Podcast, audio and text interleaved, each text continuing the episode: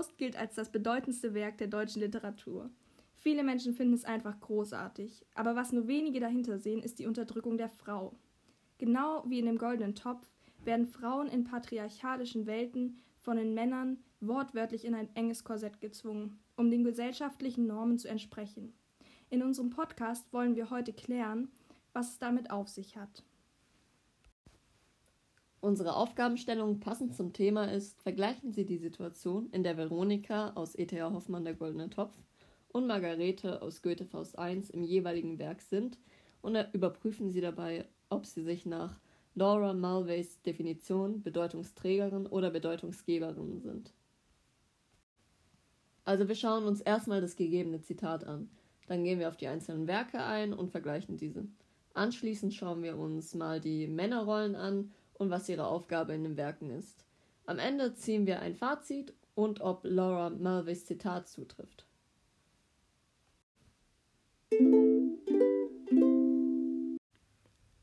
Die Frau steht in der patriarchalischen Kultur als Zeichen für das männliche andere, gebunden an eine symbolische Ordnung, in der der Mann seine Fantasien und Obsessionen durch sprachliche Beherrschung ausleben kann, indem er sie dem Stummbild einer noch an ihrem Platz gebundenen Frau als Bedeutungsträgerin, nicht als Bedeutungsgeberin aufzwingt.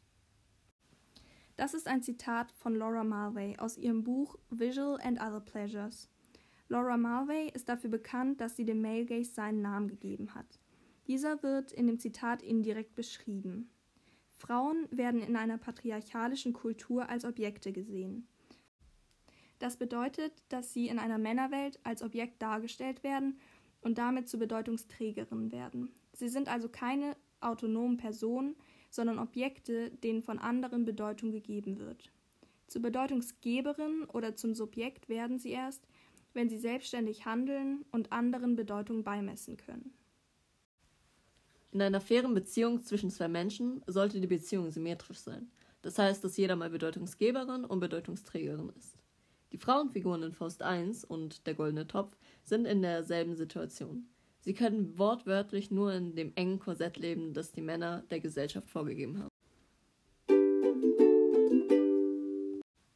In dem Kunstmärchen von E.T.A. Hoffmann, Der goldene Topf, trifft der männliche Protagonist auf zwei Frauen, die ihn durch ihr Äußeres beeindrucken.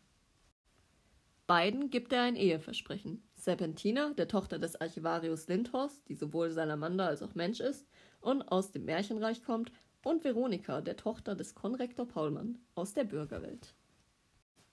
Letztendlich entscheidet er sich für Serpentina, wodurch sie in die Märchenwelt gelangt, was ihr Ziel war.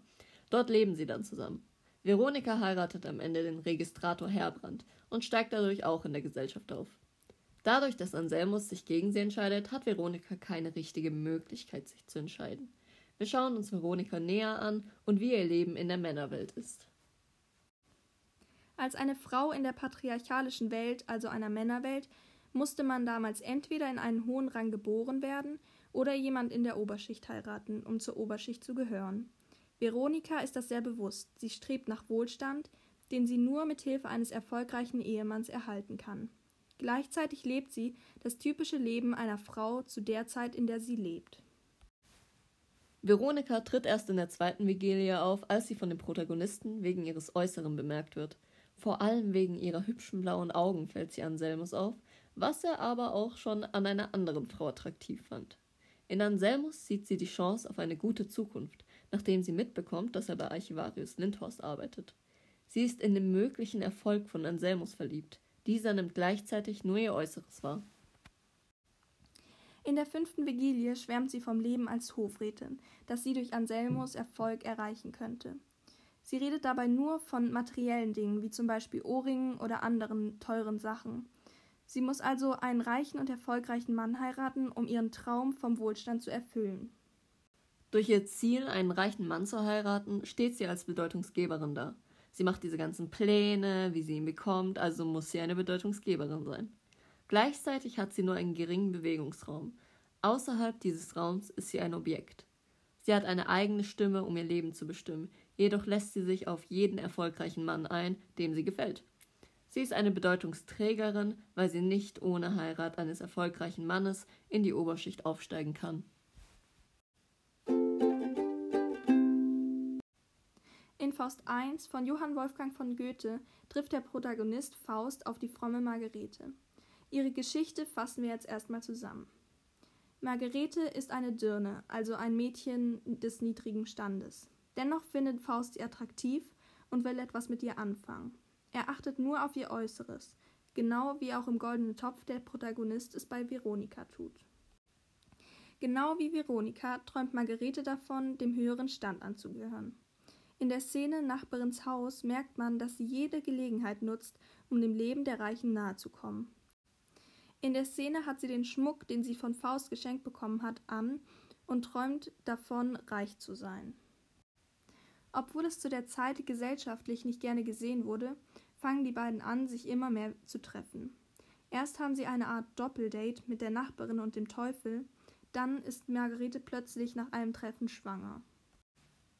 Da sich das relativ schnell herumspricht, kommt Margaretes Bruder in die Stadt und fordert Faust auf der Straße heraus. Dieser ersticht ihn mit Hilfe vom Teufel, wird somit vogelfrei und muss fliehen. Nach äh, der Geburt ihrer Tochter ertränkt Gretchen diese und kommt deshalb ins Gefängnis. Am Ende hat sie niemanden mehr und wird im Kerker verrückt. So verrückt, dass sie sich nicht mal mehr von Faust retten lassen will. Sie nimmt ihre Strafe entgegen und wird von Gott gerettet. Margarete tritt erst in Straße auf, dadurch wird sie durch Zufall Teil der Tragödie. Zwar ist das erst in der Hälfte der Tragödie, dennoch hat sie eine große Auswirkung auf die Handlung. Durch sie wird aus der gelehrten Tragödie die Gretchen-Tragödie.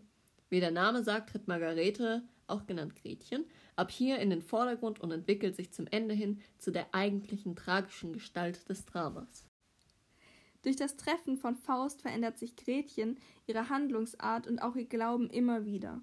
Anfangs ist sie ein frommes Mädchen, das nach allen Regeln der Gesellschaft lebt und maximal davon träumt, mit einem reichen Mann zusammenzukommen. Gleichzeitig sind ihre Handlungen größtenteils passiv.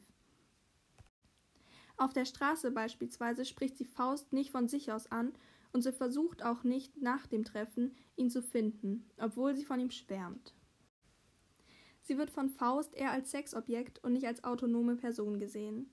Sie ist also eine Bedeutungsträgerin, was man auch daran erkennen kann, dass Margarete auf das reagiert, was ihr gegeben wird, also die Chancen, und sich nicht aktiv selber für ihre Zukunft einsetzt. Je länger sie Faust kennt, desto mehr verstößt sie gegen die gesellschaftlichen Normen. Es beginnt damit, dass sie die Kette von Faust heimlich behält, geht dazu über, dass sie was mit Faust anfängt und mit ihm schläft und endet damit, dass sie schwanger wird und ihr Kind tötet.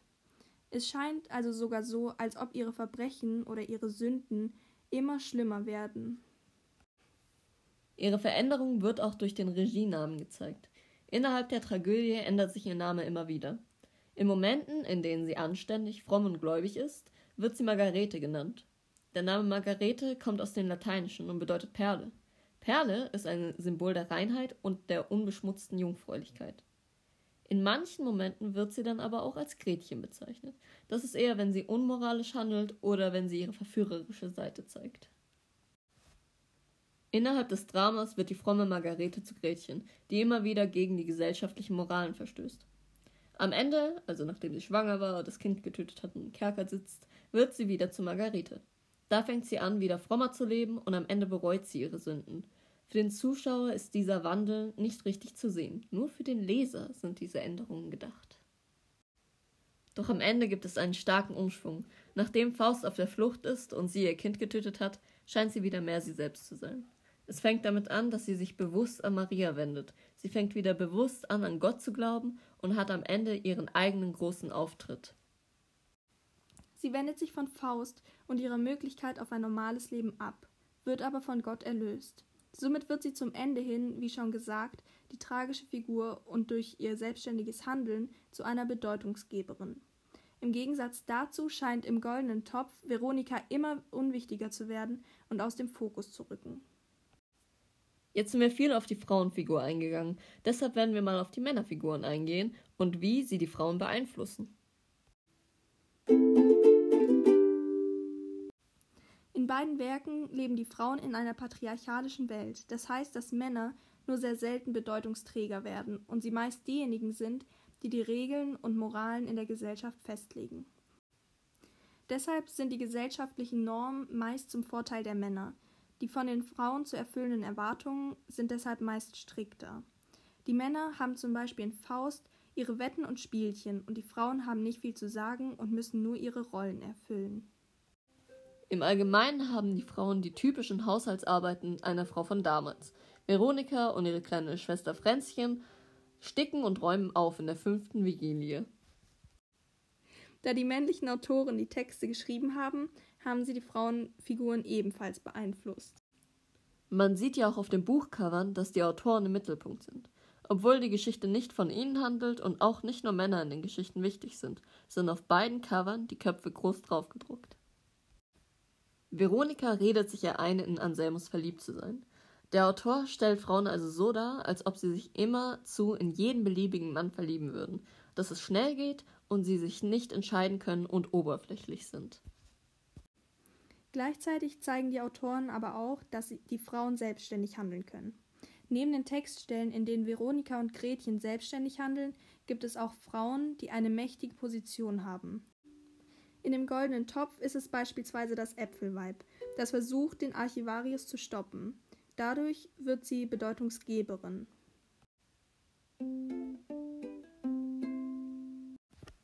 Also gibt es in den Werken nicht nur Frauen, die, wie das Zitat sagt, Bedeutungsträgerinnen sind, die durch die Fantasien und Obsessionen des Mannes zum stummen Bild gemacht werden, sondern auch Bedeutungsgeberinnen, die selbstständig handeln. Das Zitat bezieht sich jedoch nur darauf, dass Frauen Bedeutungsträgerinnen sind, und dem stimmen wir nicht ganz zu.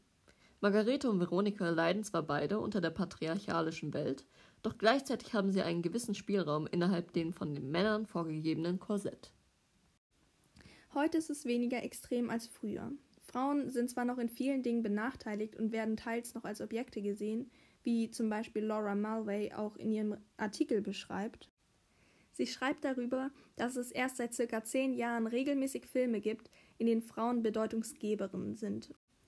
Aktuelle Themen zeigen aber auch, dass Frauen oft nicht mit Männern gleichgestellt werden. Beispiele dafür sind die Lohnunterschiede oder auch, dass es immer noch wenige Frauen in Führungspositionen gibt.